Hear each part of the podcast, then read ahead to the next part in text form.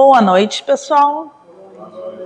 Vamos começar aí o trabalho de segunda-feira, né? Mais uma segunda-feira das cartas de trabalho, né? Nossa nosso último ciclo de cartas, né? Que tem vindo e é é muito louco, porque a gente acha que trabalho é aquela coisa, quando a gente fala em trabalhar espiritualmente, trabalhar o espírito, trabalhar a gente pensa em uma coisa, ah, né, vir, atender, encaminhar espíritos, fazer, né, um monte de coisa. E é muito mais simples do que a gente imagina, muito mais sem que a gente perceba, né? É acordar. É acordar de manhã, respirar, levantar da cama, já estamos trabalhando né? é existir. Então é muito mais simples do que a gente imagina. E nós vamos à carta número 3, a dor do trabalho. Opa, se eu não ligar, não passa. Em determinados momentos, o trabalho espiritual exige que a dor se manifeste. E quando digo dor, não fala apenas de dores físicas. Então, uh, o mentor sempre fala, é pelo amor ou pela dor? Né? Sempre é falado, pelo amor ou pela dor, para onde tu escolhe? E nós temos uma tendência incrível, né? Aí pela dor. É escolher sempre caminhar quando tem dor. Quando tá no amor, tá no bem bom, tá gostosinho, a gente não vai. Né? Dificilmente a gente vai. A gente tem que sentir aquela dorzinha que diz, opa, levanta daí, que tu tá muito tempo sentado. É que nem quando a gente dorme a cama tá boa, né? A gente só levanta porque tá com dor nas costas que não aguenta mais ficar deitado. Porque se não tivesse a dor de ficar deitado, a gente ficava deitadinho ali na cama. Passava o dia inteiro enfurnado debaixo dos cobertores, né? No inverno que tá quentinho. Se não dói a coluna, a gente não sai da cama, né? A não ser quem é pai e mãe, né? Mas dá vontade de amarrar o filho debaixo da cama. Só que tem aquela dor que faz a gente levantar. A dor do luto, da perda de elementos da sua existência, às vezes é sentida como aquela tristeza que se instala parece sem razão e vai embora um tempo depois. Então ele fala aqui também das dores que a gente não identifica como dores. Sabe aquele dia que a gente está triste? Não sabe nem por quê. Não sabe nem de onde vem. Às vezes é um pedacinho de nós que a gente está abandonando e sente a dor do, do luto, sente a dor de deixar partir. Eu não preciso mais disso aqui, eu posso deixar. Mas a gente é apegado.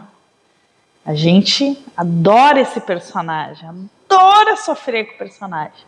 E não deixa ele embora. E aí a gente se segura. E às vezes a gente não percebe. Na grande maioria das vezes a gente está sentindo dor e não percebe. Não identifica de onde vem.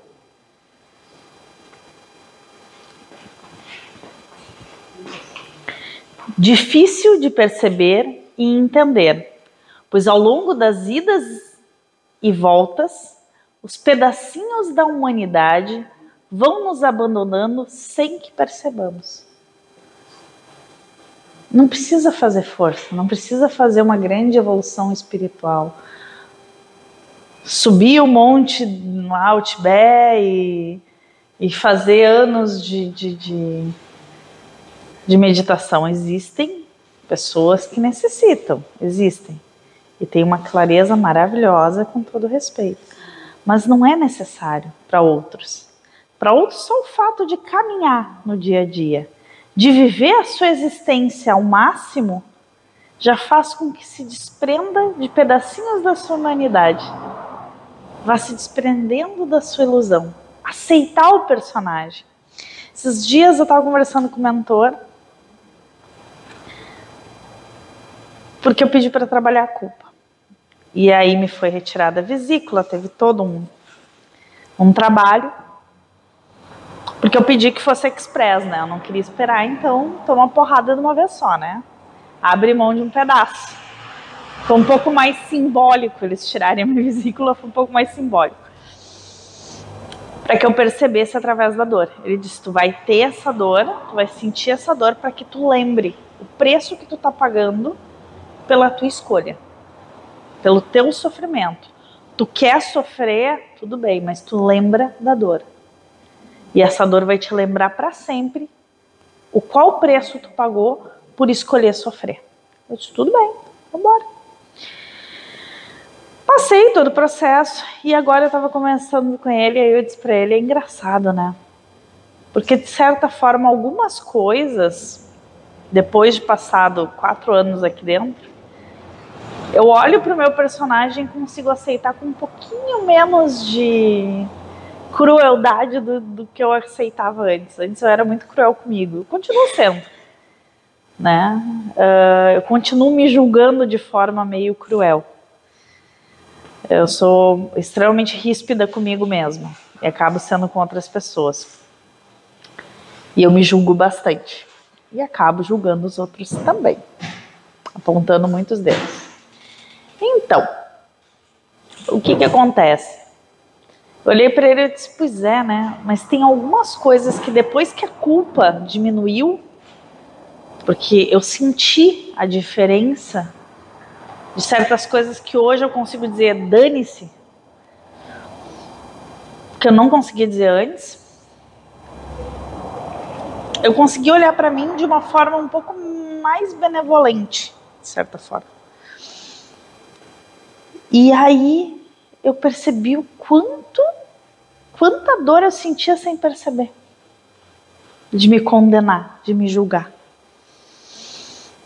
Mas eu precisei viver, e ele disse: Tu precisou viver até hoje aqui, assim, nesse estado, sentir essa dor para que tu pudesse mudar.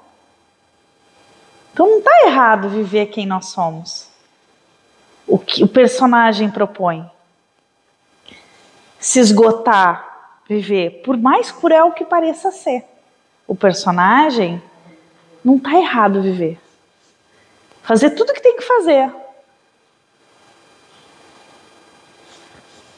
Porque exatamente essa ferramenta que vai te ajudar lá na frente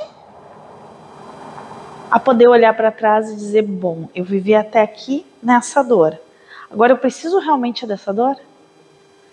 Pois é, eu aguento mais um tempo essa dor? Eu quero viver com essa dor? Não.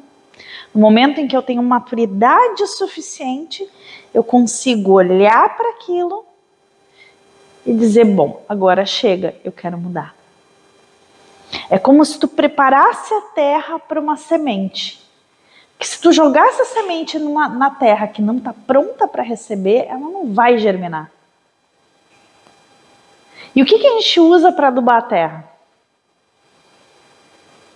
Geralmente. Tudo aquilo que é excretado, né? Por animais, por. Né? Então, tudo aquilo que a gente considera monstruoso na gente é todas as. Vamos falar, desculpa a palavra, mas as merdas que a gente planta, né? Adubam a terra para que as sementes que realmente têm que ser plantadas e crescer tenham uma, uma um solo fértil para que o espírito possa possa fecundar, possa germinar ali e criar um, um, flores bonitas.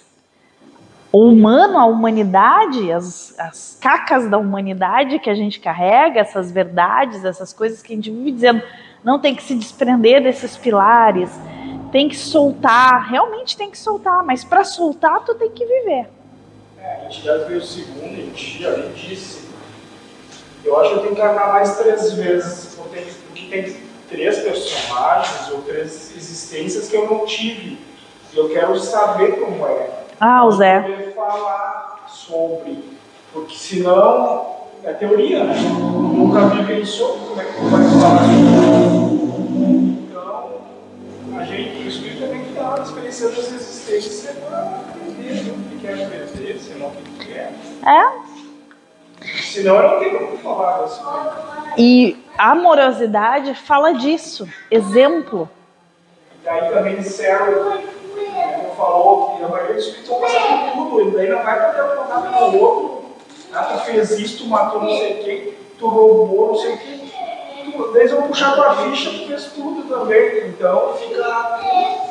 Não tem santo não tem. Esses dias eu tava brigando. Esses negócios de política que eu adoro brigar, né? Adoro discutir. Aí, é que eu não consigo segurar a língua, né? Que é as paixões que a gente não consegue. Tava eu brigando. E aí eu fiquei parado olhando. Teve uma hora que começou o tatatá e tatatá. Eu parei, fiquei olhando, pensando, pensando. No meio da briga eu fiquei pensando. A pessoa me olhou, o que, que foi? Aí eu disse assim, não, nada, você tá me dando conta de uma coisa. Nesse meio tempo me veio, né, me entregaram o seguinte pensamento. Pessoa, tu tá brigando por quê? Tu tá condenando um comportamento que até pouco tempo atrás era teu. Porque se não me engano muito, algumas encarnações passadas, fez exatamente o que tu tá dizendo que é monstruoso agora. E aí, vai condenar quem, Zé Mané? Tu tem, tu tem realmente moral para condenar alguém? Tu já fez coisa pior. Se tu quiser, a gente te lembra. E eu disse, não, não precisa. Vai ficar quietinha, para de apontar o dedo pros outros, que é melhor, né? Que eu já devo ter feito coisa bem pior na vida. Até onde me contaram outro dia, eu fiz coisa bem pior. Então, para. Mas é engraçado, porque a gente, dominado pelo ímpeto, pelas paixões, né? Ah! Pois é, né? Se a gente for partir do princípio que o outro sou eu, em outro momento da encarnação, ah, não, não, vou ficar brigando contigo mesmo. Tá batendo boca contigo mesmo. Tu tá dizendo para ti mesmo que não pode fazer o que tu tá fazendo. Faz sentido? Não faz sentido. E a gente só se quebra e só fica doente brigando com a gente mesmo. E se enchendo de culpa. Choros sem motivos aparentes. Parte... Ah, tá. Choros sem motivo aparente, tristeza e dor fazem parte do que escolhemos passar do, e, dos, e do que se faz necessário para que caminhemos. Então faz tudo parte, tudo que é necessário, nada fora do necessário. E muitas vezes essa dor não é só choro, é aquele tapa que a gente levou na orelha, que a gente diz, foi sem querer, ai, porque eu não mereci, mereceu. O, o mentor me disse assim, cara, tu sabe por que da tua vesícula, né? E eu, porque na hora que o cara me disse assim, tu tem uma pedra na vesícula, veio o apito. Nem sempre vem, né? Mas veio o apito. É tua culpa. Agradece que foi tua vesícula e não teu fígado. Eu disse, bom, muito obrigada pela essa infecção na vesícula, obrigada por essa dor, obrigada por todo o vômito, obrigada pelos dias de diarreia, foi tudo tranquilo. Tudo certo até aqui. Graças a Deus foi só minha vesícula, não foi meu fígado. Agradece na dor, porque ela é necessária, ela é ferramenta. Então, mesmo quando a gente está apanhando, e isso a gente aprende aqui, porque a gente apanha algumas vezes, apanha olhando e dizendo, aham, muito obrigado. Foi merecido. Porque às vezes é nesse momento que a gente olha e consegue a, a, a, a perceber coisas que estavam lá dentro que a gente não queria, que a gente não queria. E que a gente teimava em manter. E botar para fora certas dores e curar certas feridas. Falou, eu lembrei, da, eu escrevi lá. Deus está dando o mínimo. O mínimo. Podia ser pior, né? Ele falou. O cara tá reclamando que tinha que visitar a mãe dele e escutar ela falar e ela não queria ouvir, ele só queria falar. E ele estava reclamando disso. O mentor disse: Tu quer isso ou tu não quer ir lá e depois ter culpa por não ter ido? Eles, ah, não, tá bom, tá bom, tá bom. Então Deus já está dando o mínimo. Se tu não, não concorda com Deus, então ele muda, mas esse mudar pode ser para pior. Porque ele já ele não é mal contra ti, então ele já fez o mínimo que precisava. Se não foi suficiente, ele vai dar mais uma rochada, né? Mas ele já está talvez procurando o mínimo para se mover. Sabe que tem a história de um, de um cara que ele foi embora, ele se separou, né? E ele nunca falou para os filhos o porquê, que ele foi embora do jeito que ele foi. E ele carregou por muito tempo essa dor. E aí um dia, um dos filhos acusou ele, botou o dedo na cara dele, falou um monte de coisa. E aí ele olhou para um dos filhos e disse assim: Sabe por que, que eu fui embora do jeito que eu fui? Porque um dia tu estava dormindo, tu e teu irmão estavam dormindo, e eu estava lá embaixo de casa, bebendo. E aí eu olhei para aquela garrafa e pensei: eu vou dar para os meus filhos o mesmo pai que eu tive? Um pai alcoólatra? Esse cara foi um pai ausente, não foi um pai tão presente. Ele não conseguiu ser o pai, aquele que está sempre junto, que está sempre. Ele sumiu por um bom tempo depois disso. Mas, na ausência dele, ele presenteou os filhos com a falta de um pai alcoólatra. Porque ele não foi beber. Ele preferiu não estar presente bebendo, estar presente, né, bebendo, ou estar ausente não bebendo, não expondo os filhos a ter que estar correndo atrás, a ter que estar. Ele teve essa opção e ele optou pelo mais difícil, que doeu mais nele, viver longe dos filhos porque ele não queria que os filhos tivessem que passar pelo que ele passou. Foi o melhor que ele poderia ter dado. E os filhos só foram entender depois quando estavam adultos. Então, às vezes, a gente olha para a pessoa e diz assim: Ah, tu fez isso, isso, isso comigo. Mas talvez aquela pessoa te poupou de outras coisas tão piores que poderiam ter acontecido, que tu tem que agradecer que a pessoa fez. A gente pensa mal da pessoa, sempre dita a ela os motivos mas os motivos dela te beneficiaram muito e te auxiliaram a ser quem tu é. Então a gente tem que ter muito cuidado quando levanta o dedo. Procurar não levantar o dedo. Porque por mais que nos doa, geralmente a gente levanta o dedo quando dói. Para apontar o outro quando dói na gente.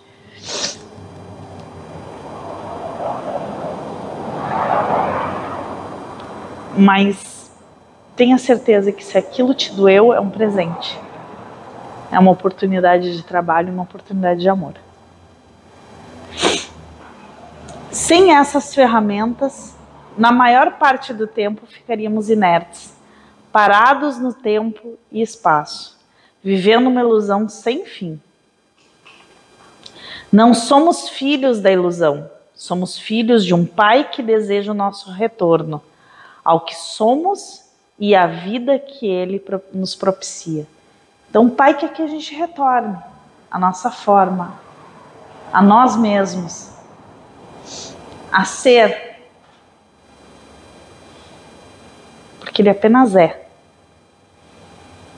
Nós não somos filhos de ilusão. Nós não nascemos de uma ilusão. Nós nascemos a partir de um pai que vive e que nos propicia vida, liberdade. Nós somos filhos da liberdade. Não trabalhar só a matéria para deixar mais. A matéria é importante, porque ela é uma ferramenta. Se ela está aqui, se o pai criou ela, criou porque é importante como ferramenta. Mas é só isso, uma ferramenta. Não dê mais valor à ferramenta do que ela realmente precisa.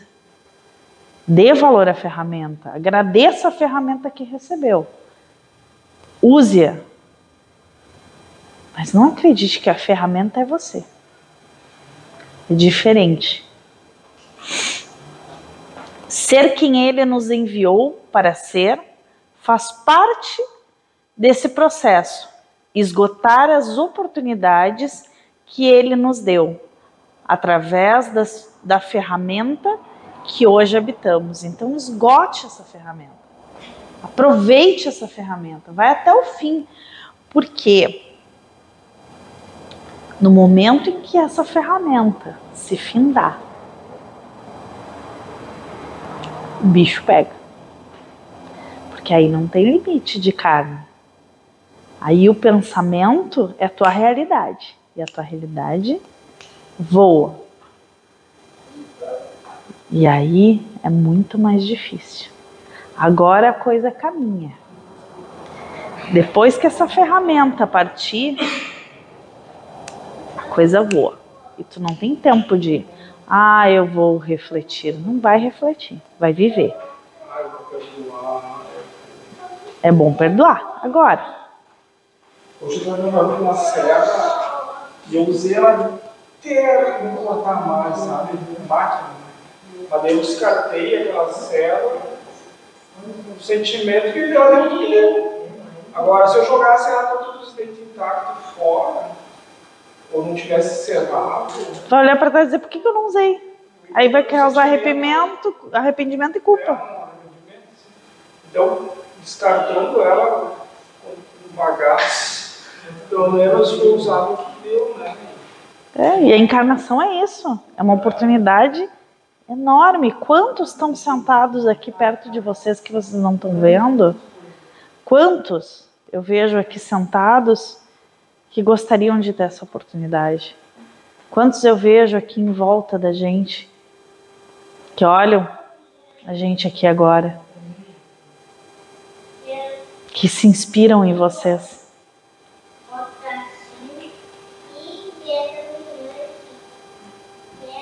que encontram a sua lucidez através do exemplo que vocês dão. Todos nós damos. E que gostariam dessa oportunidade de reencarnar e estão esperando sua vez. E nós estamos aqui agora, nesse momento. E é o momento de realizar. De ser quem se é, sem culpa. Dane-se. Esgote-se. Descubra quem você é e com tudo que te foi dado.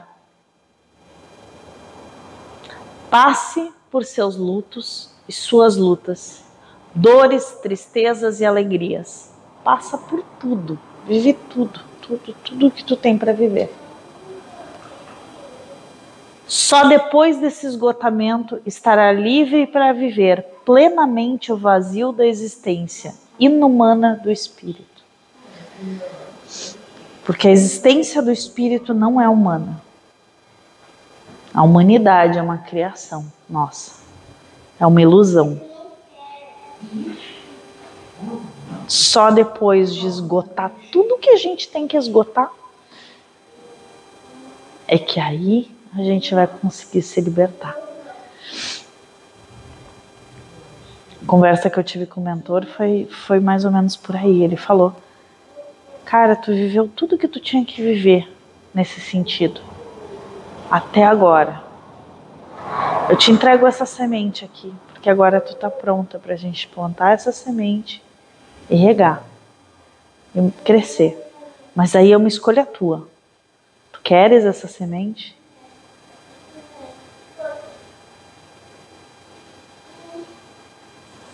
Mas para isso eu tive que viver anos submerso em muita coisa.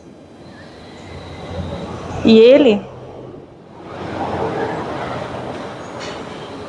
fala para mim sempre da minha arrogância, da minha intolerância, das minhas mentiras, da minha hipocrisia. O quanto eu vivo submersa nelas. E o quanto elas são necessárias para que eu desperte, para que eu amadureça. para que eu possa chegar aqui na frente e falar delas. Sem culpa.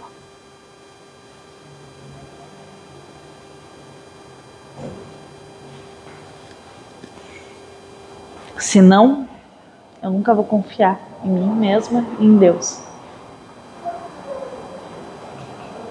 A fé não está não tá longe disso. Seja livre, seja feliz, tenha plena certeza de que esse caminho nunca será feito sozinho.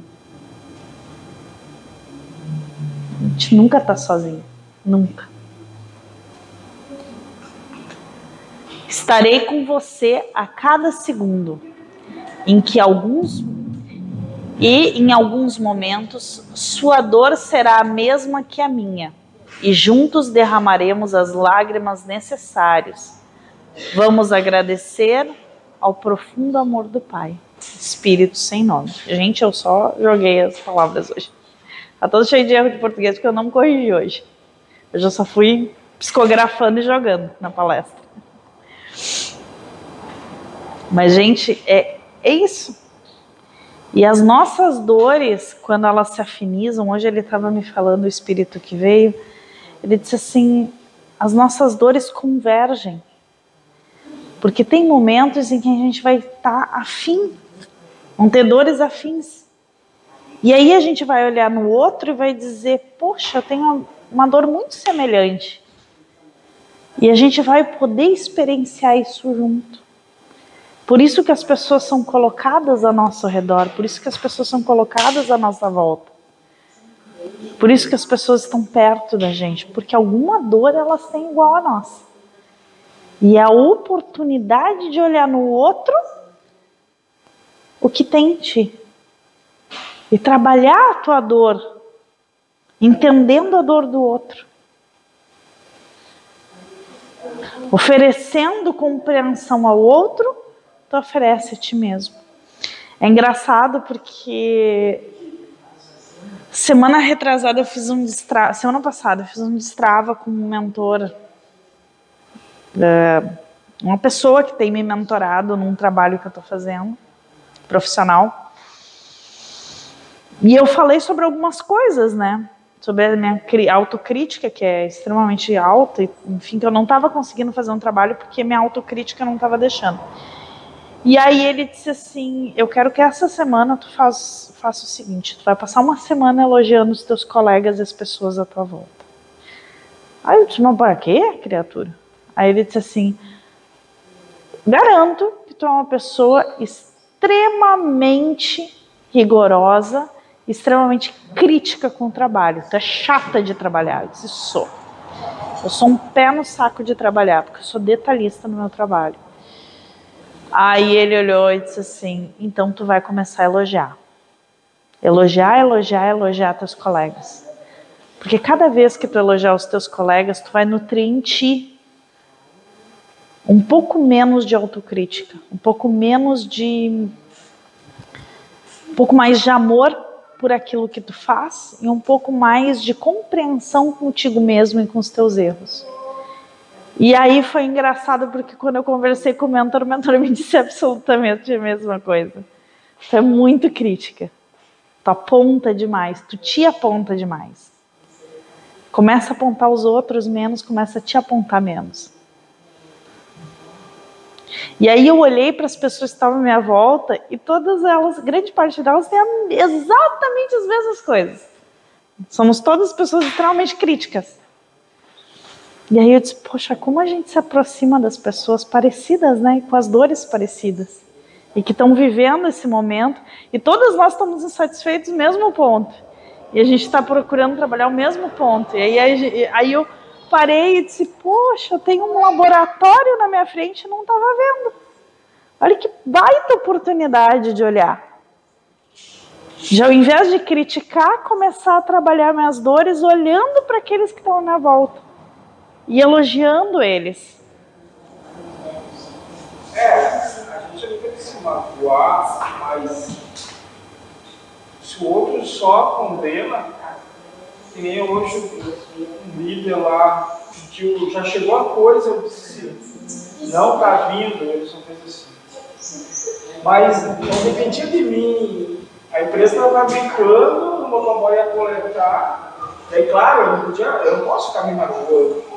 Mas se o outro só crucificar, crucificar, ele vai ser um chato que tu não vai querer conversar, porque tu vai falar, o cara vai condenar. É que tu não precisa conversar, mas tu pode sim não odiar.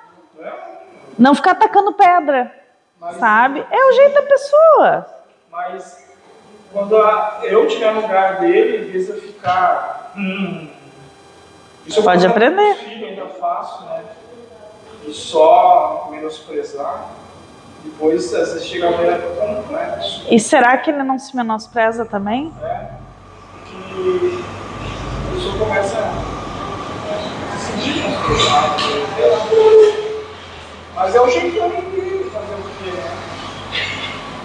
Ó, eu me protegendo, porque isso me causa dor pra caralho. Mas, Falar disso dói.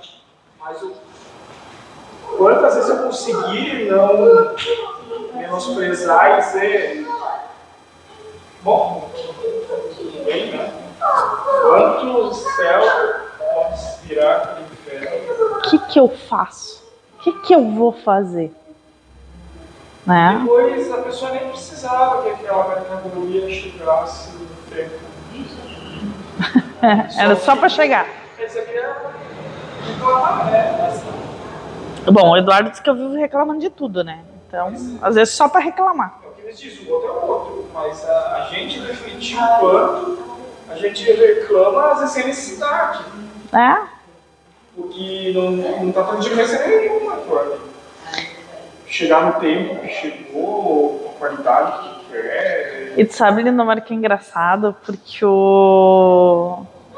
Agora, depois de sete anos de casamento, né? Eu e o Eduardo se olhamos, nós nos olhamos antes a gente se matava pau. Aí agora a gente começa a rir no meio das brigas, porque um olha pro outro e diz, é, exatamente que nem tu faz. Aí o outro, é, eu faço sim, mas tu também faz. E aí a gente começa a rir, porque é os dois palhaços, né? Os dois fazem exatamente a mesma coisa, os dois reclamam exatamente da mesma coisa.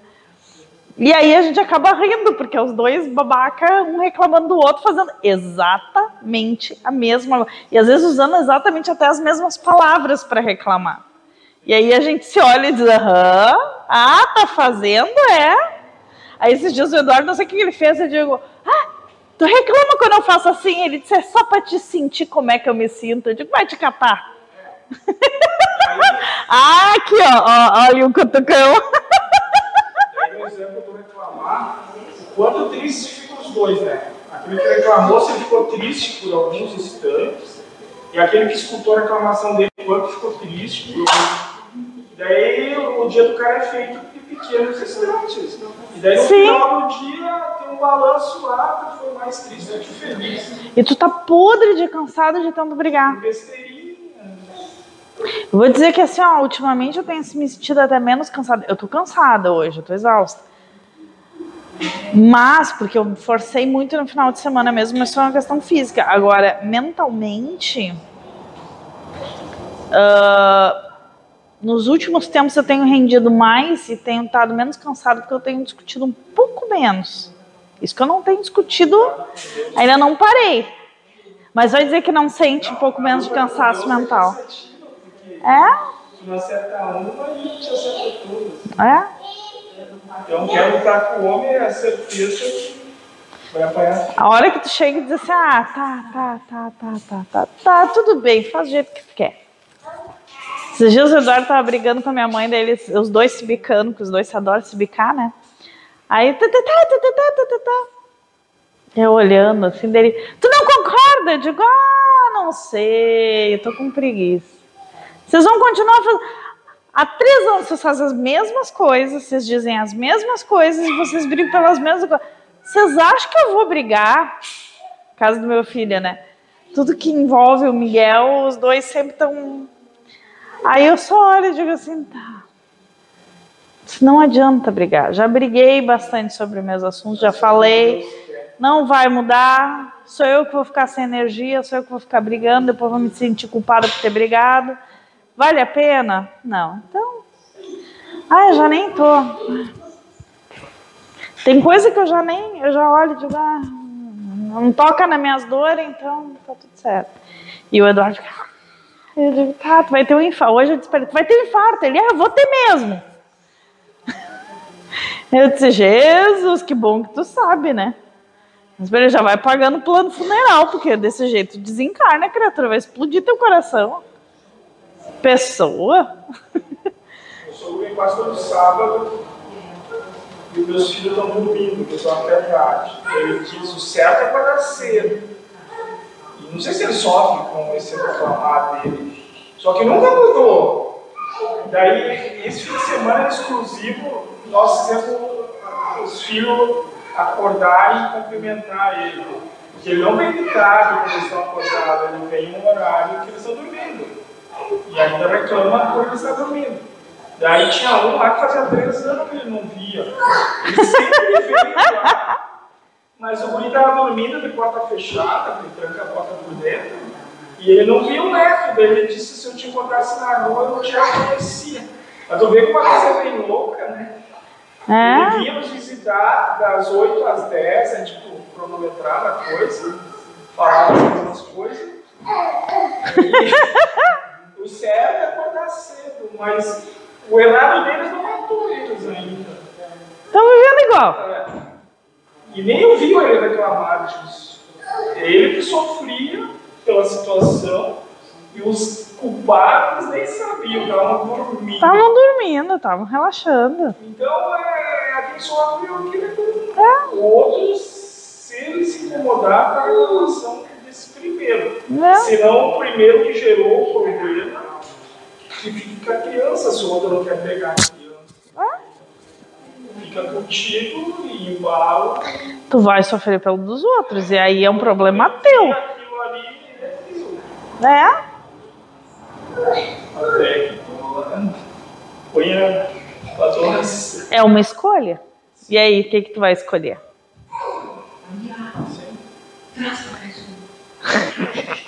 Mas é. Mais alguma coisa a acrescentar? Alguém quer acrescentar alguma coisa? Eu já vi um cutucão ali. que a gente se identifica, né? Todo mundo tem alguma. Na maioria das coisas. Na maioria das coisas a gente, ó, todo mundo tá no mesmo barco. Ninguém tá sozinho. Quando a gente acha que tá sozinho, a gente encontra outro igual. Não, não igual, igual, mas muito semelhante. Apesar do Eduardo, a gente só não é igual na aparência, porque o resto. Põe tem muita coisa muito certinha, assim, que usa até as mesmas palavras. Aí dá uma raiva ainda.